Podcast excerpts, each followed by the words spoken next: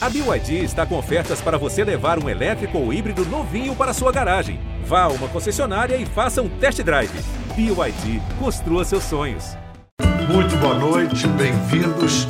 O enorme desafio que as mudanças climáticas impõem tem feito florescer um novo tipo de idealista. Gente que com inteligência e pragmatismo tem o pé no chão e os olhos no horizonte. Uma paisagem cheia de urgências como nossa convidada desta noite, que, em vez de esperar pelo colapso, trabalha para transformar a realidade movida por um otimismo teimoso, como ela diz. Pois essa sábia perseverança fez dela a única latino-americana entre os 12 integrantes de um conselho que, desde março, assessora o secretário-geral da ONU, Antônio Guterres, em questões cruciais, como clima, desenvolvimento sustentável, arquitetura financeira internacional.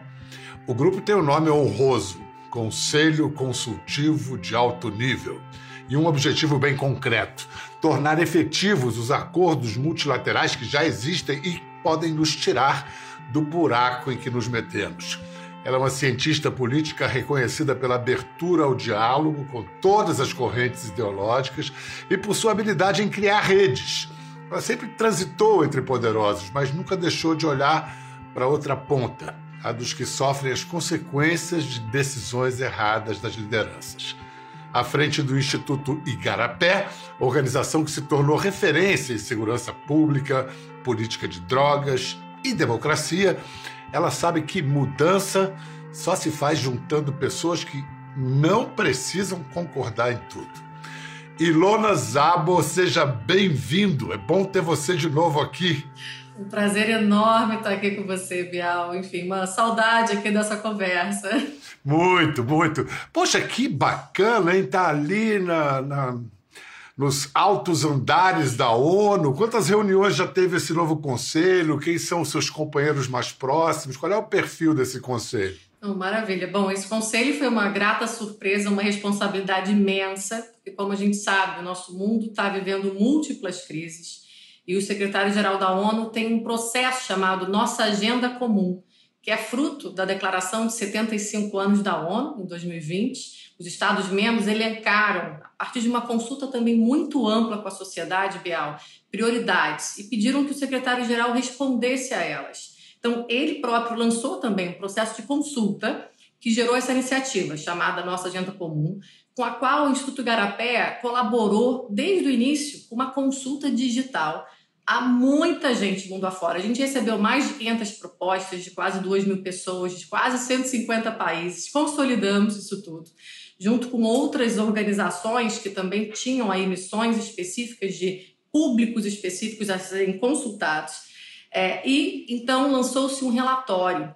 Esse relatório traz aí a missão da gente melhorar os arranjos de governança de como os países e outros atores desse sistema, como é, organizações da sociedade civil, é, empresas que hoje também colaboram, por exemplo, na área de vacinas, na área de desenvolvimento sustentável, é, como todos nós trabalhamos juntos, podemos entregar melhor é, o que ele chama de bens públicos. E aí a gente está falando desde a saúde, a questão climática, a paz e segurança, como é que a gente governa melhor o espaço digital e como essa arquitetura né, de um sistema financeiro internacional, a gente sabe que sem recursos a gente não vai conseguir fazer com que o mundo ande junto, que os países em desenvolvimento se desenvolvam, né? E que a gente tenha aí mais um, um equilíbrio de poder e redução de desigualdades. Então, com isso tudo em vista, é, uma das iniciativas dessa, desse processo é um conselho independente, né, que, que eu tive aí a honra de ser chamada.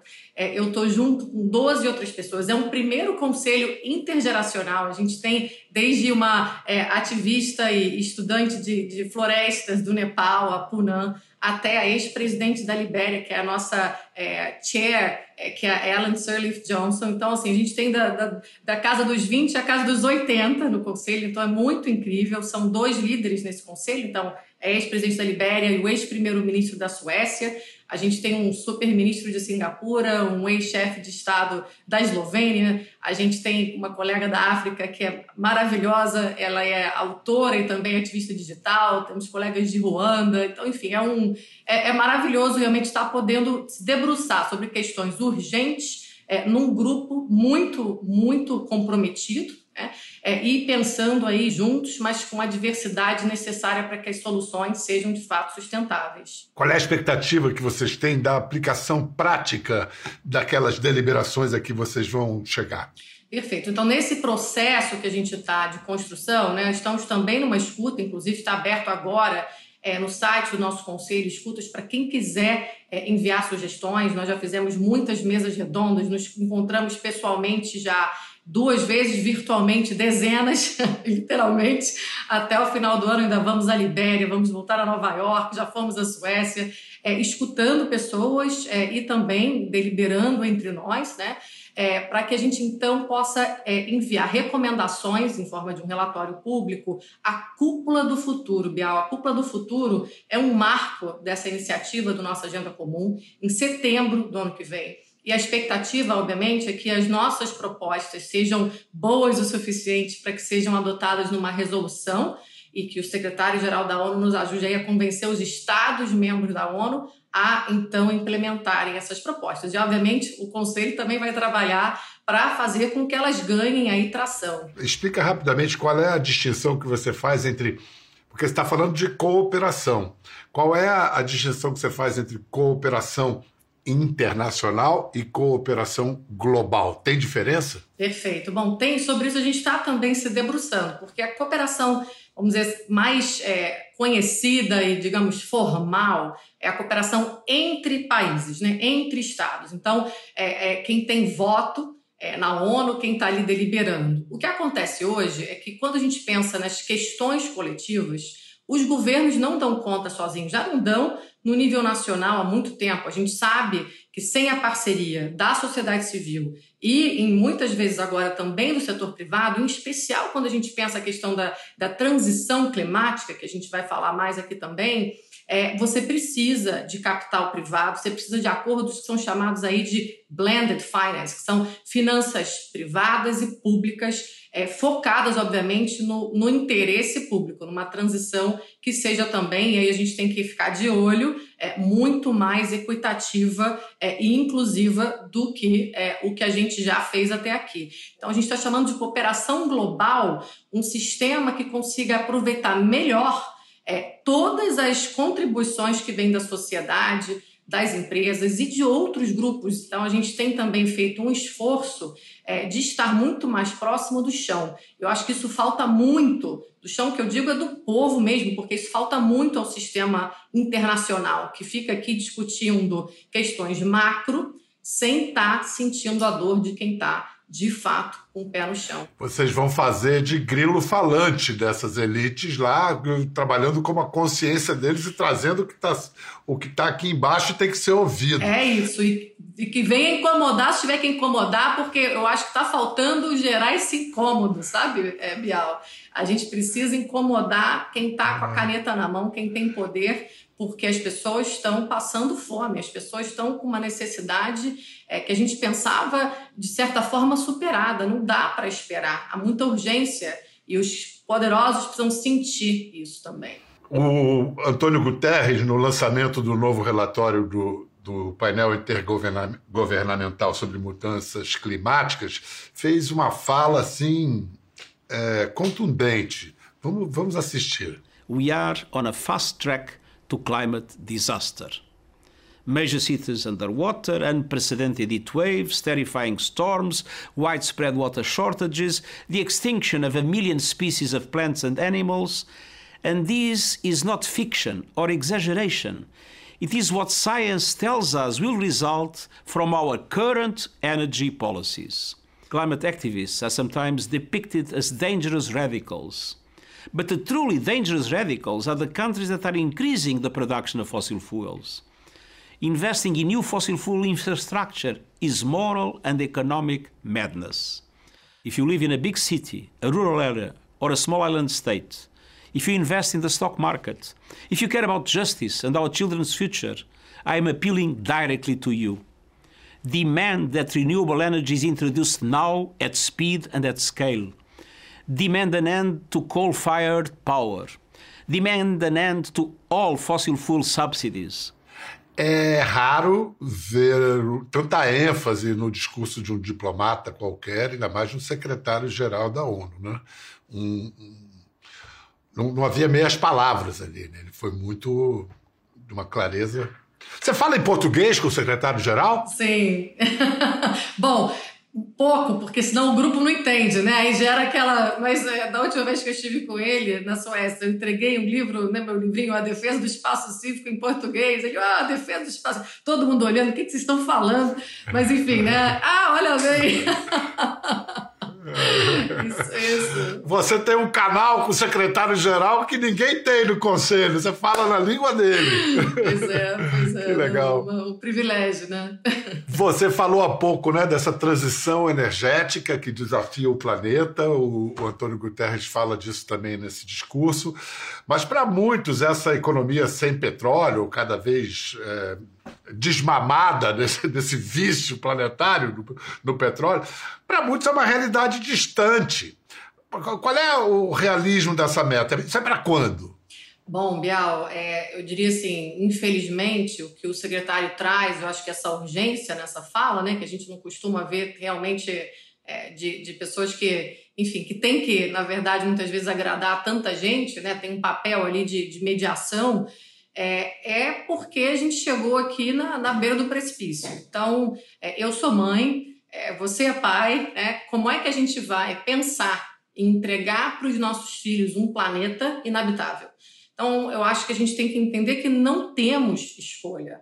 A meta do Acordo de Paris, que é descarbonizar as economias, a gente chegar aí ao carbono neutro em 2050, já fazendo uma redução muito significativa, aí próximo de 50% em 2030, ela é de sobrevivência. Então, a gente precisa manter esse limite do aumento da temperatura do planeta em 1,5 graus Celsius. E para isso, não tem outra receita senão descarbonizar. E aí, Bia, eu acho que tem uma série de questões. Por exemplo, há países como o Brasil que já tem na energia uma matriz mais limpa, uma matriz mais renovável. Acontece que o Brasil, ao invés de estar aproveitando é, dessa vantagem, a gente está emitindo horrivelmente por desmatamento. Então, o Brasil, quando a gente vai colocar as emissões por uso da terra, por desmatamento, pelo mau uso, porque a gente sabe que é, quase a totalidade desse desmatamento hoje é ilegal, é, se torna aí um vilão também das emissões dos gases de efeito estufa. Então, eu acho que tem aí é, uma série de recados né, para nós, e a gente pode aprofundar aí quais são os recados para o Brasil para o mundo, que é, bom, os países desenvolvidos precisam cumprir as metas. Com a guerra da Ucrânia, Bel, eu estou bastante preocupada, porque no curto prazo é, a gente perdeu um incentivo enorme. Os países estão tendo que romper com uma dependência aí da Rússia, é, do gás e do petróleo. Né? Isso eu acho que no curto prazo é, vai acabar causando mais emissão. Acontece que na crise, que eu também não quero que ninguém saia daqui desanimado, tem muita oportunidade a gente nunca viu tanto investimento indo para energias renováveis como agora. O que, que a gente precisa observar? O, o investimento para os países de desenvolvimento não está chegando da mesma forma. Então, como é que essa transição vai ser justa? Como é que, de fato, a gente vai ver um mundo transitando é, corretamente, porque não adianta os países desenvolvidos conseguirem limpar sua matriz energética é, enquanto a gente não dá o salto já direto para uma inclusão energética. Inclusive, muita gente não tem energia em países em desenvolvimento. A história do Brasil é também uma história das oportunidades que o Brasil perdeu e perde. Nesse caso, da, da o que, que a gente, o Brasil já poderia estar tá faturando com créditos de carbono, por exemplo, e outros ativos? Totalmente. Porque uma parte dessa história, né, quando a gente tem que descarbonizar as economias, uma parte é investir também no que a gente chama aí das soluções baseadas na natureza. Né? É, e aí o Brasil é, seria, é, e eu espero que seja, porque a gente merece antecipar esse futuro e ser o país do presente, não mais ficar falando do Brasil é o país do futuro. Não, a gente quer o futuro presente, hoje, porque a gente pode ser essa potência verde humana. Se a gente tiver lideranças sérias, a gente realmente pode estar investindo muito mais em regular esse mercado é, de carbono. O que, que, é, né? o que é o mercado de carbono? Existem dois. Existe o voluntário, que hoje a gente já tem. São pequenos projetos onde empresas, até por questões reputacionais, investem na regeneração é, de florestas, na conservação é, de biodiversidade e fazem então uma troca aí de créditos de carbono. Quer dizer, já que ela emite em sua produção, ela está também devolvendo para a sociedade, para o coletivo, créditos de carbono. Então a gente está limpando é, é, enfim, capturando mais carbono, com mais floresta, mais natureza. Quando o Brasil resolver se debruçar em cima de um mercado regulado de carbono, que é um mercado que pode ser, então, é, ter em consideração as grandes indústrias poluentes e também é, uma troca de crédito entre países. A gente deu um passinho agora em maio com um decreto, mas é que o decreto veio antes da lei. Aí, quando um decreto vem antes da lei, deu uma insegurança jurídica muito forte. Aí os investidores não vêm. E a gente olha para os nossos vizinhos, aqui mesmo na América do Sul, a gente está vendo que tem uma série de acordos vindo, é, recursos para que, de fato, as florestas sejam preservadas, para que as comunidades onde essas florestas ficam sejam beneficiárias, para que os povos indígenas também sejam beneficiários. E o Brasil não está ainda preparado para absorver tudo isso que o mundo quer nos dar. Não dá para a gente ficar é, desperdiçando no momento que a gente não tem mais tempo. A gente está na década de ação, Bel. Até 2030, é, a gente vai resolver aí se a gente vai é, enfrentar né, os desafios de uma forma possível ou se a gente vai ter que começar a se adaptar a um lugar muito inóspito para a nossa espécie. Você, a gente fala dos governos, mas você esteve em Davos, no, no Fórum Econômico Mundial, e você acha que o, o chamado capital, grande capital internacional, os grandes bancos, empresas globais, eles lhe parecem imbuídos, de, comprometidos com esse processo? Olha, é, é até interessante falar, Bel, porque para quem não, né, para quem pensa no Fórum Econômico Mundial, acha bom, só discutem economia. É, eu participo desses encontros desde 2016, eu entrei para uma rede do Fórum em 2015 e desde a primeira vez que eu fui a Davos, os encontros regionais que ocorrem em várias partes do mundo, eu fiquei muito impressionada como a questão climática era central. Isso só foi crescendo ao longo dos anos. Nesse ano, eu diria assim que é, foi assim, um, um, ápice. E o que eu fiquei muito é, impressionada é que enquanto aqui no Brasil a gente ainda está tentando fazer com que os compromissos aí básicos é, de redução das emissões é, de gás de efeito estufa, quer dizer, o que foi já acordado em 2015 no Acordo de Paris, ganhe tração, lá a gente já está discutindo a tripla crise planetária, que é não só a questão da disrupção climática, mas também a perda de biodiversidade, que acontece, obviamente, muito no Brasil, e a questão da poluição. Então, a gente chama assim da tripla crise planetária. Então, esse ano, estava claro que não basta só descarbonizar as empresas têm que reverter as perdas da natureza e fazer isso de uma forma inclusiva. Então, o que, que eu vi? Eu vi que a gente está atrasado, nossos CEOs ainda não estão muito na, digamos assim, acreditando que esse é o maior risco para o Fórum Econômico Mundial. O maior risco sistêmico que temos são as mudanças climáticas, porque tem aí, né, a ciência diz que elas são possivelmente irreversíveis e que vai afetar a todos os setores, a todos os países, o sistema financeiro é, internacional, enfim, ninguém escapa é, dela, né, dessa crise. E o que a gente está vendo é que, bom, a gente está saindo de uma pandemia, infelizmente já com consequências desastrosas para as desigualdades, para os objetivos é, de desenvolvimento sustentável.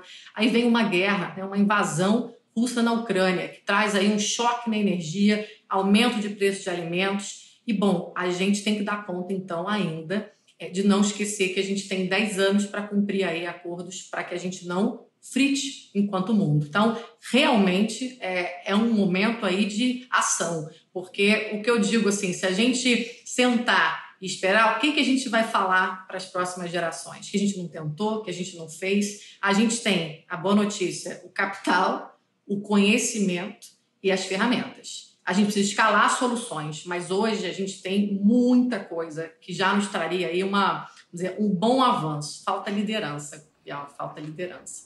Falta liderança e falta reconhecer o valor e apoiar atuações como da Ilona, que faz ponte entre lideranças. A Ilona sempre conversou com todo mundo, com todo mundo mesmo. No início do atual desgoverno, ela aceitou o convite do então ministro Sérgio Moro para participar do Conselho Nacional de Política Criminal e Penitenciária. Mas aí, para agradar suas claques virtuais, o despresidente aplicou a primeira humilhação no Moro, que foi obrigado a retirar o convite a Ilona.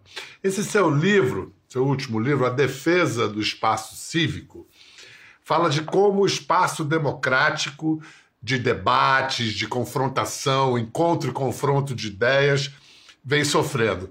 Para a gente explicar o que, o que é isso, o que está acontecendo, Explica o que é espaço cívico. O espaço cívico, Bial, é o espaço onde os cidadãos interagem, trocam, constroem a visão de país e influenciam quem toma decisão.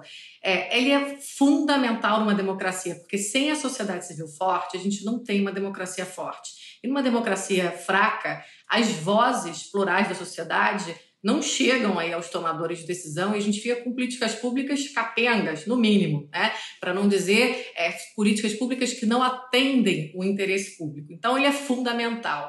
E o que a gente viu no Brasil, infelizmente, e também é, pegando aí uma onda é, de populismo autoritário no mundo, é que esse espaço começou a se fechar. E começou a se fechar muito rápido, Bial. A gente sabia que seria muito difícil, mas a velocidade, a intensidade desse fechamento, que afetou tanto as organizações da sociedade civil, quanto a ciência, a academia, os jornalistas, mas também os funcionários públicos dentro das instituições que estavam tentando fazer o seu trabalho.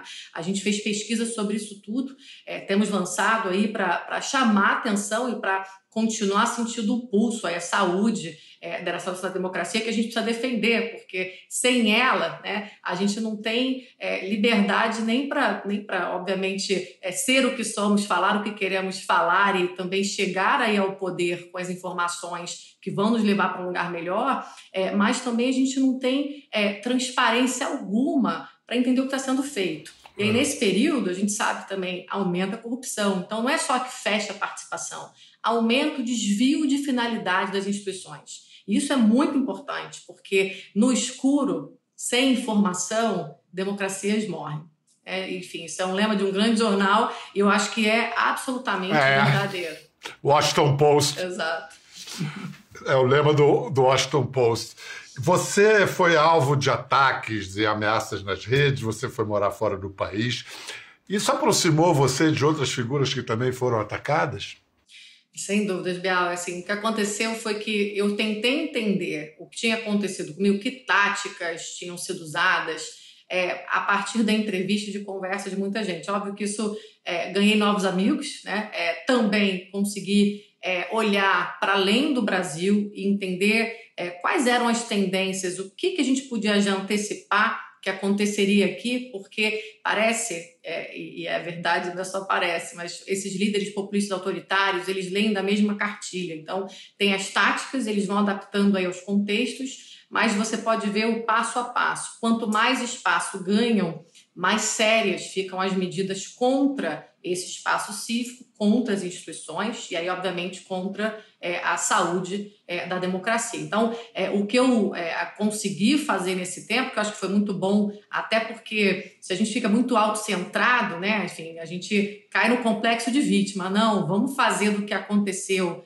vamos gerar conhecimento, vamos aumentar a rede de pessoas que estão aí lutando em prol da democracia, vamos colocar informação. A gente fez uma tipologia sobre os ataques, a gente monitora diariamente, coloca o GPS do espaço cívico a cada trimestre na rua, então está no nosso site para quem quiser entender ataques e as reações quem está reagindo, quais são as instituições, como é que a sociedade civil está se organizando. E lançamos uma agenda, Bial, de retomada do espaço cívico. É ela que a gente tem trabalhado para retomar a participação, combate à desinformação e ao discurso de ódio e essa, é, esse fortalecimento da finalidade das instituições democráticas. Então, já começamos e, obviamente, a gente espera virar aí é, que tenha um governo que, que é, seja, que honre a nossa Constituição a partir de 2023. Na pandemia, a Ilona não ficou parada. Ela criou um podcast que acabou virando programa de TV chamado Adivinha você pode mudar o mundo.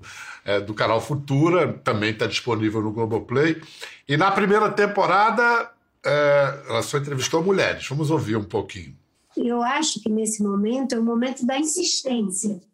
Se a gente acredita na justiça, se a gente acredita que é possível um modelo em que a gente pode juntar ética com política, economia com ecologia, é aquilo que se diz com aquilo que se faz, então a gente tem que insistir nisso. O mundo é resultado da insistência. A gente fala muito, né? A gente compartilha muito. Mas será que a gente ouve? A percepção, a conversa, eu acho que são agentes transformadores para criar um mundo melhor e não só isso, para formar união. A gente não consegue ter referências boas se a gente só tem referências ruins ao nosso redor, não é? Tem uma questão de busca ativa.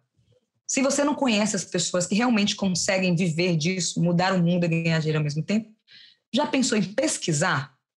Porque os algoritmos da internet só vai fazer você consumir aquilo que você já está acostumado e acostumada a consumir. E os resultados do seu trabalho não são cliques e likes em mídia social. A gente muitas vezes não sabe o tamanho do impacto que a gente tem quando a gente fala para uma classe de 20 alunos pode ser muito maior do que aquele um milhão de seguidores que o fulaninho tem no YouTube. Essa é a doutora Natália Pasternak, antes aquela moça amamentando ali, me deu esses, essas sapatilhas dela, oh, uma grande bailarina da brasileira de Nova York, Ingrid Silva, a Marina Silva e quem é a outra moça que eu não, não, é não reconheci? Monique Evelyn. Olha, Bial, uma soteropolitana empreendedora que aprendeu a ler assim tão muito novinha. Aos 10 anos ela já ensinava as crianças do bairro dela a ler e hoje ela tem uma rede de empreendedores chamada Inventivo. Gente, assim, conversem com a Monique. É, é, assim, muito melhor do que terapia. Quer acreditar no mundo, no ser humano? Fale com essas mulheres. O que é que a baiana tem? Que beleza. Você, você já as conhecia? Por que, primeiro, por que só mulheres? Vai ser sempre só mulheres? Não, deixa eu dizer assim. A gente fez temporadas do podcast né, que tinham homens e mulheres. O que, que aconteceu? É, quando a gente vê as questões que a gente precisa resolver hoje, elas são questões coletivas, né? A gente chama aí das questões comuns dos bens públicos. E eu fiquei pensando muito sobre que características de liderança vão ser necessárias para a gente estar tá resolvendo esses problemas. E aí não é dizer que só as mulheres têm, mas na nossa sociedade, até por questões aí culturais, elas são tidas como características mais femininas. Há homens que têm essas características, mas colaboração, essa, essa, esse foco no problema, esquece o ego, vamos trabalhar junto, a gente quer focar no resultado, não importa a posição, o poder, enfim, uma série de questões que eu acho que as mulheres trazem. E o pensamento do longo prazo, Bial, porque como a mulher é também, enfim, né, eu, é, obviamente, aqui não quero generalizar, porque tem um monte de mulher que não quer esse estereótipo, mas eu digo assim, em geral, as mulheres acabam pensando mais é, no longo prazo e não só no hoje. Então, bom, quando eu olhei para isso, eu olhei para os problemas, eu falei, eu vou falar só com mulheres, porque a gente precisa inspirar esse tipo de liderança. E aí, novamente, eu tenho exemplos de homens que eu admiro muito, que têm essas características. Então, não é que para apartar, eu não estou fazendo nenhuma guerra do sexo, pelo contrário, aqui eu quero todo mundo junto. Mas eu acho que eu fui buscar inspiração é, no tipo de liderança que eu queria que as pessoas tivessem acesso. Eu conheço pessoalmente sete das dez. A pandemia não me deixou ainda conhecer as últimas três. Eu espero conhecê-las é, pessoalmente, obviamente já, já as conheço aqui dessa troca. É, e eu sou muito fã, eu, eu, eu realmente admiro e sou muito fã delas todas. Elas, eu acho que compartilham com você é, isso que você chama de otimismo teimoso. Gostei desse negócio, otimismo teimoso. De que tipo de perseverança você está falando? Olha, essa expressão é, foi cunhada por uma diplomata da Costa Rica, Cristiana Figueires, que tem um livro chamado O Futuro que Escolhemos, e ela foi é, a articuladora e uma das articuladoras principais do Acordo de Paris para as Mudanças Climáticas de 2015. Então, a história de perseverança da Cristiana fez ela cunhar esse termo. E bom, imagina a gente levantando todos os dias, Bial, andando nas ruas é, e nos deparando com tantas questões, né? Enfim, muita gente é, hoje com fome, as desigualdades se crescendo, se desencantando, a violência é, e a gente fala não só da violência armada, mas da doméstica, dos abusos sexuais, das questões com as crianças, das escolas sem merenda, a corrupção crescendo, enfim. É, é uma. dizer, ondas e ondas de notícias que te afetam e que, obviamente, se a gente deixar, nos consomem e nos paralisam. Então, qual é a opção do, do otimista teimoso? Bom, é, não temos tempo aqui para resignação.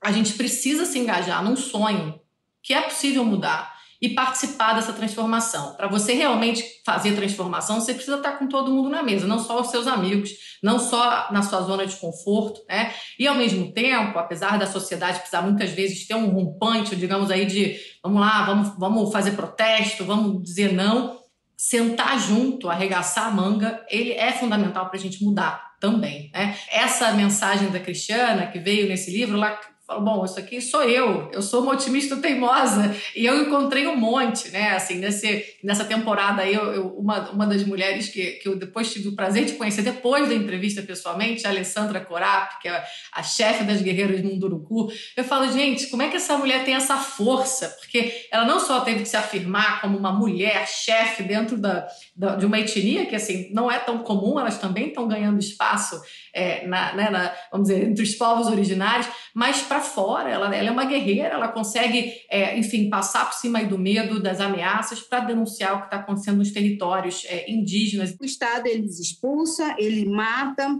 ele tira nossos direitos, ele não só mata colocando arma para os invasores, mas também mata com, com a caneta. Eu fiquei imaginando assim, somos todas aqui otimistas teimosos, temos que nos ajudar, porque no fundo, no fundo, todo mundo acredita que um mundo diferente é possível e que a gente, para isso, precisa trabalhar por ele. Como é que você avalia o nosso cenário político daqui para frente, as eleições se realizando? O que, que um novo governo é, deveria começar por fazer?